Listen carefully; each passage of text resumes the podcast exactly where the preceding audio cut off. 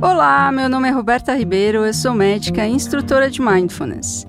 E este aqui é o Mindful Moment, o programa semanal que lhe explica tudo sobre a prática que faz melhores cabeças. E a história de hoje é Ensaio sobre o Amor. Se você tem o interesse de encontrar o equilíbrio emocional e ser capaz de permanecer em seu centro, seja lá o que esteja acontecendo em sua vida, este programa é para você.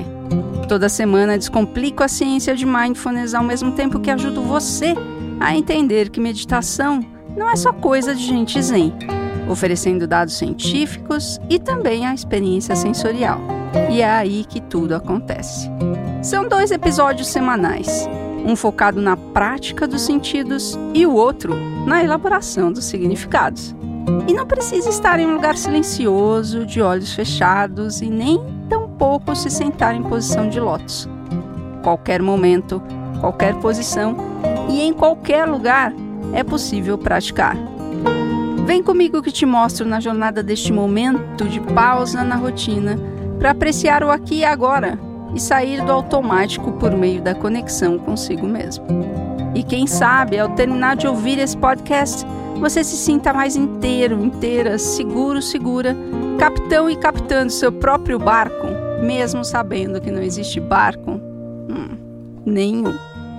No final do episódio, vou orientar como funciona o feed do Mindful Moments. Então fica comigo para navegar melhor o oceano do podcast e aproveitar as práticas que você encontra aqui gratuitamente. Eu não acredito no amor. Esse papo de estar sempre feliz e amando, no matter what, independente de qualquer coisa, é no mínimo delirante. O amor deveria ser o passaporte para que pudéssemos ser quem somos, independentemente dos sonhos, dos limites e das preferências próprias e dos outros. Mas isso não acontece. Eu acredito é na generosidade, na gratidão, na gentileza, mas o amor. Hum, esse não é concreto para mim. Ele é um desejo inalcançável, simplesmente porque não é possível biologicamente. Ele ainda não foi programado de forma eficiente. A ocitocina é um precursor do que deveria ser o amor. Mas é algo mais assim, olha. Como eu me sinto tão conectado a esse ser, eu vou cuidar dele e compreendê-lo de forma diferente. Pois a ocitocina é um óculos que faz brilhar seja lá o que for aquele que está conectado a você. Ao mesmo tempo que diz o que não brilha é contra mim. A inteligência artificial terá mais amor que humanos. Pelo fato de não terem, até onde conseguimos programar, o drive, o caminho emocional que turva os olhos e faz com que não reconheçamos e nem tão pouco aceitemos a realidade como ela é mas como desejaríamos que ela fosse. Por outro lado, a paixão é diferente, é outra química. Está ligada à sexualidade, é atração, desejo e tudo mais que colorimos nessa folha chamada paixão é idealização, fantasias para abarcar e aliviar as nossas dores da solidão e inseguranças. Mas espera lá, Roberta. Você está me dizendo que não existe romance? Existe mas só se você fizer acontecer. Ele é sempre uma escolha, nunca um padrão básico de comportamento. Para você amar, precisa mais do que atração, boa cama ou posse. Precisa mais do que ocitocina ou feromônios. Ok? Então o que é que precisa? Precisa da ajuda do córtex pré-frontal e precisa não haver sujeito. Hum? Bom, tá, vou começar pelo último. Não haver sujeito. Fica difícil demais amar quando existe um eu, um sujeito que ama. Esse sujeito tem seus limites, preferências, identidades, identificações e tudo que constitui um sujeito. E aqui, pronto. Todo o amor do mundo não será suficiente para fazê-lo amar. O amor exige um não sujeito e o sujeito deseja amar, busca por isso. Não porque quer amar, mas porque quer ser amado, quer sentir o amor. E é aqui que tudo desmorona.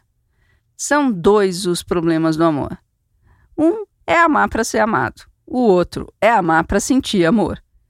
Os dois são uma insanidade sem tamanho, mas não só validada, como também incentivada socialmente.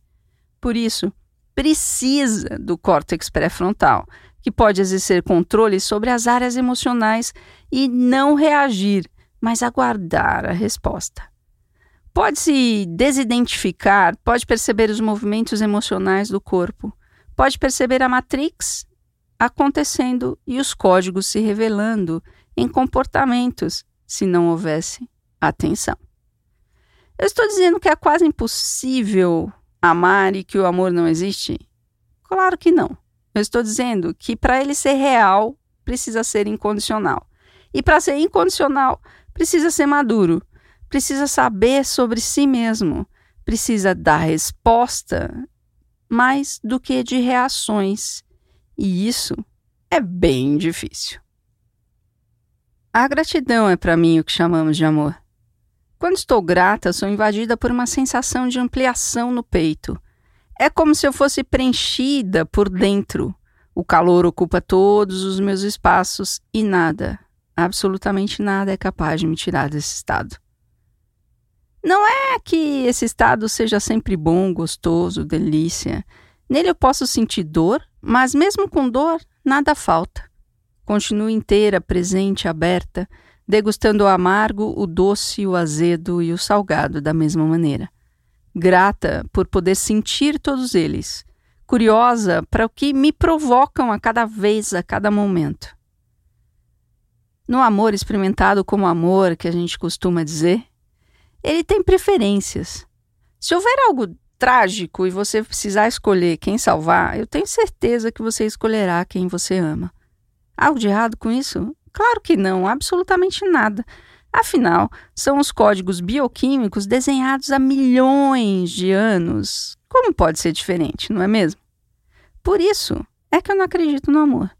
O amor incondicional que pregam os livros de autoconhecimento, os gurus do desenvolvimento humano e os mestres da evolução espiritual.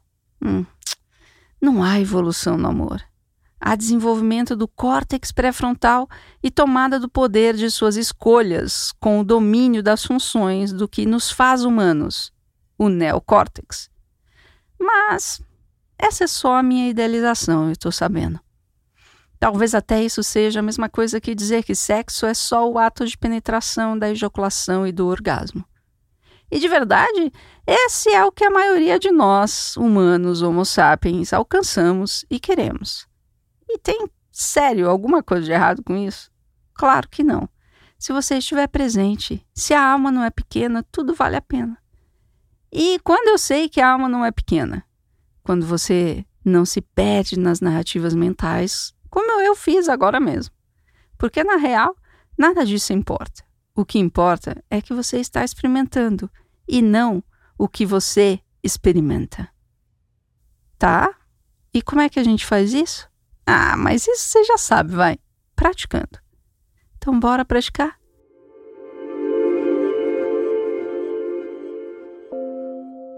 E a prática, ela exige apenas, única, exclusivamente, uma única respiração consciente. Só essa respiração aqui, experimentada, experienciada completamente. A ampliação do tórax e do abdômen, o ar entrando pelas narinas, o seu corpo como um todo, neste momento aqui e agora.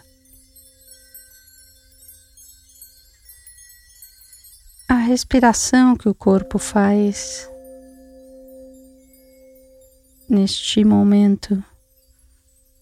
E sem a sua anuência, sem a sua permissão exatamente. É você se dar conta do corpo respirando. E toda vez que você perceber que a sua atenção foi levada pelas narrativas da mente, gentilmente retorne a sua atenção para os movimentos respiratórios do corpo. não é para sempre. É só por esta respiração aqui. E mais essa. E essa. E essa. E essa. E essa é a prática. Um milhão de vezes a sua atenção é levada pelas narrativas da mente. Um milhão de vezes você retorna a sua atenção para o movimento respiratório com gentileza e generosidade para consigo mesmo.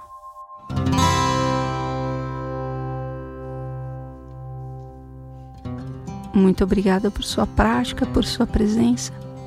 Se você gostou, compartilhe. Se você conhece alguém que pode se beneficiar com o programa, indique. Você que está chegando aqui agora, obrigada por seu interesse e deixe-me explicar um pouco como funciona o feed do Mindful Moments. Eu produzo gratuitamente conteúdos para todos os tipos de consumo. E se você é curioso, querendo experimentar mindfulness rapidinho, você pode escutar o Covid-19 em imersão. Se você quer mergulhar um pouco mais na prática de mindfulness, sua escolha é o Mindful Monday Mindfulness na Prática. E acontece toda segunda-feira pela manhã e calibra sua mente para a semana que se inicia. E por fim, se você quer ser capitão, capitã do seu próprio barco e ir para o alto mar da prática de mindfulness, seu conteúdo é o Mindful Moment, que sai toda quarta-feira pela manhã ele entrega o timão do barco da sua vida em suas mãos, em um conteúdo mais profundo, mais parrudo, mais científico sobre mindfulness. Tem mais conteúdo gratuito lá no meu Instagram, berta.ribeiro. Vai lá. Compartilhe suas dúvidas, necessidades, curiosidades, impressões e interesses. Assim eu posso fazer um programa personalizado e ajudar você a estar bem sempre. O Mindful Moments é um podcast totalmente independente e se você curte, você pode colaborar de vários jeitos. Financeiramente, digitando Roberta Ribeiro no Apoie-se e também ajudando a aumentar a distribuição do podcast, compartilhando os episódios com os amigos, indicando o programa para todo mundo e também participando do canal do Telegram, onde você tem conteúdos exclusivos com práticas diárias e desafios às vezes. O link está na descrição do episódio. Então, um grande abraço, obrigada por sua atenção e até semana que vem. Que sejamos todos plenos.